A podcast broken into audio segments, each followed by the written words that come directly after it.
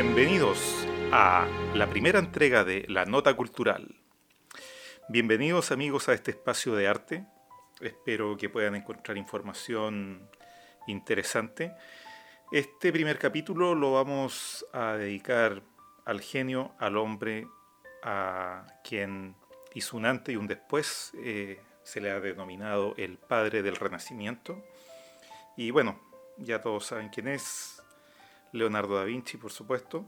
Y vamos a ver como nota cultural los nombres de Leonardo da Vinci. Porque Leonardo da Vinci no era Leonardo da Vinci. Aprovechando que estamos en el mes de Leonardo, debido a que, si no lo saben, él nació en abril y por tanto es un muy buen momento para comenzar esta serie dedicada al arte con este gran y enigmático personaje. Se ha escrito, se ha vuelto a escribir y se seguirá escribiendo de él. Bueno, este podcast nació por mi amor al arte. Eh, es un poco así, tal cual, porque va sin financiamiento, no voy a incluir publicidad, así que realmente este será un trabajo que se hará por amor al arte. Tal cual como dice la, la frase. Bien, eh, mi propósito es poder entregar información, información que a veces no se tiene del todo, información que puede ser entretenida, curiosa y siempre referente a temas artísticos. También información que le ayude a artistas. Por ejemplo, a todos los artistas que están ahora en la parte digital, que están experimentando con la parte digital, los voy a ir apoyando con eso, porque resulta, yo estudié, les voy a contar un poco de mí. Yo estudié arte en la Escuela de Bellas Artes de Viña del Mar y bueno, de ahí viene toda mi, base artística, que por supuesto uno siempre trae de niño. De, niño yo dibujo desde, no sé, los tres años, más o menos desde que tengo memoria, quizá empecé antes, no lo sé. Bueno, después de estudiar arte, estudié publicidad y es la carrera que he desarrollado hasta el momento. Eh, en esta carrera he tenido la oportunidad muchas veces de utilizar mi talento como dibujante. Eh, también he explorado otras técnicas de dibujo y pintura. Así que he estado bastante al tanto en ello y siempre me intrigó mucho todo el tema digital que me empezó a traer poco a poco, aunque debo contarles que de verdad yo al principio era antidigital porque pensaba que el arte solamente se debía hacer, por ejemplo, con óleo, una pintura, y realmente eh, yo mismo empecé a buscar nuevas técnicas y a meterme cada vez más. Me acuerdo que en la primera oficina que tuve de agencia de publicidad, le pedí a un informático si podíamos diseñar un mouse que tuviese el ancho de la bolita y fuese un cilindro vertical. La bolita esa que funciona como roller, que es lo que va determinando dónde queda el puntero en, la pantalla del computador. Entonces eh, me había dispuesto a crear algún dispositivo que yo lo pudiera tomar como un lápiz, pero que fuese como un mouse para dibujar en la pantalla. Mientras estábamos en eso, estábamos viendo con qué software se podía usar, incluso me acuerdo que levantó un software que era con ejes vertical y horizontal para marcar el cursor. Se abría en una viñeta nueva, página en blanco, y la idea era ahí usar este tipo de, de lápiz mouse, ¿no es cierto? Y bueno, averiguando por la internet veía al mismo tiempo los estudios que se estaban haciendo y avances referente a poder generar paletas gráficas. Y fue así como en algún momento se desarrolló una paleta. Yo, mi idea principal era no tener que usar paletas, sino que poder escribir o dibujar en un papel y que eso se traspasara directamente a la pantalla. Pero surgieron las paletas y finalmente no tiene mucha diferencia. Uno trabaja en la paleta y se va viendo todo en la pantalla. También hoy en día tenemos los dispositivos como las tablets de Apple que uno puede dibujar en, en la misma tablet sin embargo, em, todas estas alternativas tienen un error que se denomina error de paralaje, porque el puntero de estos lápices digitales no queda precisamente en el contacto real de donde se hace la línea. Queda, por ejemplo, en el caso de los iPad, eh, la parte que cubre la pantalla, que debe ser un cristal con menos de un milímetro de espesor, genera que tú dibujas con un desfase de un milímetro. Como tomas el lápiz en forma inclinada, el lápiz eh, en esa proyección que hace hacia el punto donde activa la pantalla, hay un pequeño desfase. Entonces uno dibuja y se siente algo raro, porque no es perfecto, no es como un, un lápiz sobre un papel, un pincel sobre un lienzo, no, nunca es lo mismo. Por tanto, al tener este error, ese tipo de pantalla, es una experiencia bastante diferente, aunque parece un detalle, pero se hace bastante diferente. Ahora, por supuesto, con la práctica uno llega a desarrollar un nivel que se puede realizar una obra perfectamente.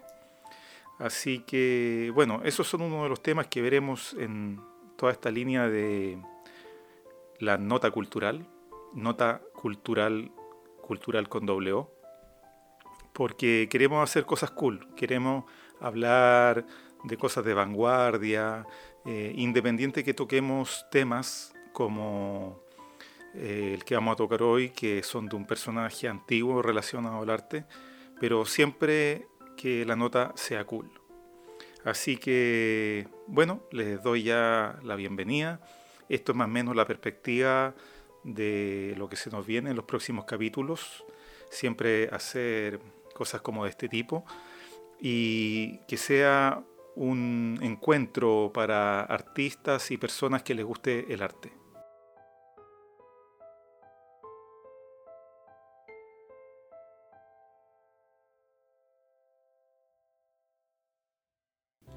Vamos con la nota cultural de Leonardo da Vinci. El nombre de Leonardo pues eh, se ha titulado así este capítulo, puesto que ¿cuál era el nombre de Leonardo da Vinci? Le decimos Leonardo da Vinci, pero ese no era su nombre, su nombre era Leonardo di Sirpiero da Vinci. Pues bien, eh, Leonardo di Sirpiero es por Piero por su padre, su padre que era notario en Vinci, eh, más bien en, en Anquiano, y de aquí nace su otro nombre. Leonardo en el fondo siempre fue Leonardo di Sirpiero. Leonardo, en el fondo, hijo de Piero. Resulta que pasa algo muy especial en la Italia antigua, en la Italia medieval. Es que los nombres, muchas veces de las personas, eh, tienen mucho que ver con la toponimia, ¿no es cierto? O sea, el nombre del lugar. Y de ahí van naciendo esto y nace Leonardo da Vinci como Leonardo de el lugar de Vinci. Pero en el momento en que Leonardo era un niño, era Leonardo di Sirpiero, porque Leonardo ya estaba en Vinci, entonces es como que a mí me dijeran, si yo nací en la Araucanía y me dijeran eh, Vito de la Araucanía, pero eh, en la Araucanía no me van a decir Vito de la Araucanía, porque no tiene mucho sentido si todos somos de ahí. Te fijas, todos tendríamos ese mismo apellido. Entonces, este nombre por el cual nosotros conocemos a Leonardo en un comienzo era simplemente Leonardo di Sirpiero. Y Leonardo eh, muchas veces gustaba de dibujar y de recorrer los alrededores. Él se involucró mucho con la naturaleza. De hecho, yo fui para el 2019 a Florencia, cuando se conmemoraban los 500 años del fallecimiento de Leonardo y por lo tanto había todo, era museo y todo relacionado con, Leonardo da Vinci. Y en un lugar eh, tenían incluso la botánica de Leonardo da Vinci, porque él estudió mucho las plantas, los árboles y hizo grandes estudios en su juventud sobre eso y dibujaba mucho naturaleza en un comienzo. Por lo tanto, él salía a los alrededores de su pueblo, que era Anquiano, y eh, se dedicaba mucho a recolectar flores, recolectar hojas y todo eso lo iba dibujando. Así fue como él viajaba muchos a los alrededores de su poblado, iba a otros pueblitos más pequeños que el suyo y él ahí era conocido como Leonardo Anquiano, o sea, Leonardo del pueblo de Anquiano. Bueno, y así es como Leonardo después viaja a, va por la Toscana a Florencia, ¿no es cierto? Y ahí ya él se presenta como Leonardo da Vinci. Entonces tenemos a Leonardo di Piero, ¿no es cierto? Leonardo, hijo de Piero, Leonardo Danquiano, o sea, Leonardo del pueblo de Anquiano, y como tercer nombre, Leonardo da Vinci, que fue con el que ya se consagró, ¿no es cierto? Que es en el fondo Leonardo de la región de Vinci. Ahora, la casa donde se supone que nació Leonardo da Vinci no está en el propio pueblo. En el pueblo vivía su padre, el notario, pero cercano al, poblado está, eh, es como una casa de campo, más bien, y se supone que ahí es donde vivía con su madre y parece que el padre de Leonardo también tenía una vivienda por ahí y por supuesto era dueño de los terrenos y bueno, eh, la madre de Leonardo era una empleada que trabajaba para él. Ahora esto no supuso una infancia infeliz, realmente eh, por lo que señalan los historiadores tenía Leonardo muy buena relación con su padre y también con su madre eh, pero con quien siempre tuvo una cierta distancia. Y además el sustento también se lo daba eh, el papá y era él quien le conseguía los contactos para ir a estudiar aquí o allá, aunque se sabía que no era eh, un hijo propiamente tal, o sea, era un hijo ilegítimo. él le podía conseguir muchos contactos y de hecho lo hizo, le consiguió contactos para que pudiera estudiar eh, recordemos que en esa época los hijos ilegítimos, por ejemplo, no podían aprender latín, lo cual era, imagínense, para un genio que todo lo que estaba en latín se le mantuviera prohibido, oculto, porque no lo dejaban aprender el idioma. Eh, era una cosa bastante complicada en un principio. Después él logró eh, como superar esto, ¿no es cierto? y de hecho se puso a investigar tanto, o sea, había tanto por descubrir todavía, que el no conocer los secretos que estaban en latín no fue ningún impedimento para que él desarrollara cosas nuevas, las cuales quedaban en secreto en su propia forma de escribir. Quizás ese fue su desquite de tener su propio idioma para poder conservar todas sus investigaciones en secreto.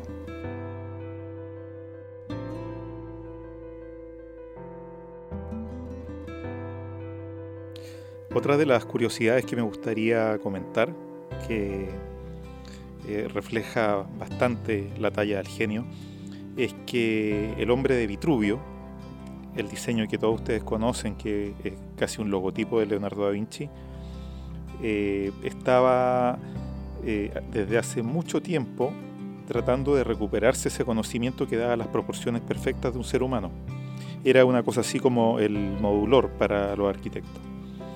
Entonces, eh, en estas investigaciones hubo muchos otros contemporáneos de Leonardo que habían conseguido información en latín del hombre de Vitruvio y se habían dispuesto a volver a dibujar al hombre en sus proporciones perfectas en base a lo que había señalado Vitruvio eh, cuando estaba comenzando el imperio romano. Y pues bien, nadie daba con un dibujo eh, que sea realmente eh, fiel a un hombre con perfecciones en su anatomía, sino que todos los dibujos quedan un poco raros, como de brazos largos, porque según la descripción que había dejado Vitruvio en latín, decía que el cuerpo, la figura humana, se debía circunscribir perfectamente gracias a sus proporciones dentro de un cuadrado y un círculo. Y nadie, basándose en eso, lograba construir eh, esta anatomía tan perfecta.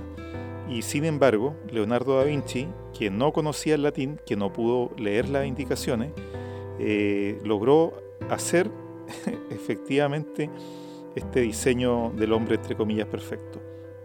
Y bueno, esto lo logró porque fue mucho más simple. En su genio decidió tomar un modelo, lo dibujó a la perfección y después sobrepuso sobre ese dibujo el cuadrado y el círculo. Y volviendo al título del podcast de los nombres de Leonardo, eh, una vez establecido en, en, Florencia, él viajó, ¿no cierto?, a muchos otros lugares, iba a Roma, iba a Milano, y bueno, en esos otros lugares eh, ya era conocido como Leonardo il Florentino, o a veces il Florentino simplemente, o sea, Leonardo el, el de Florencia.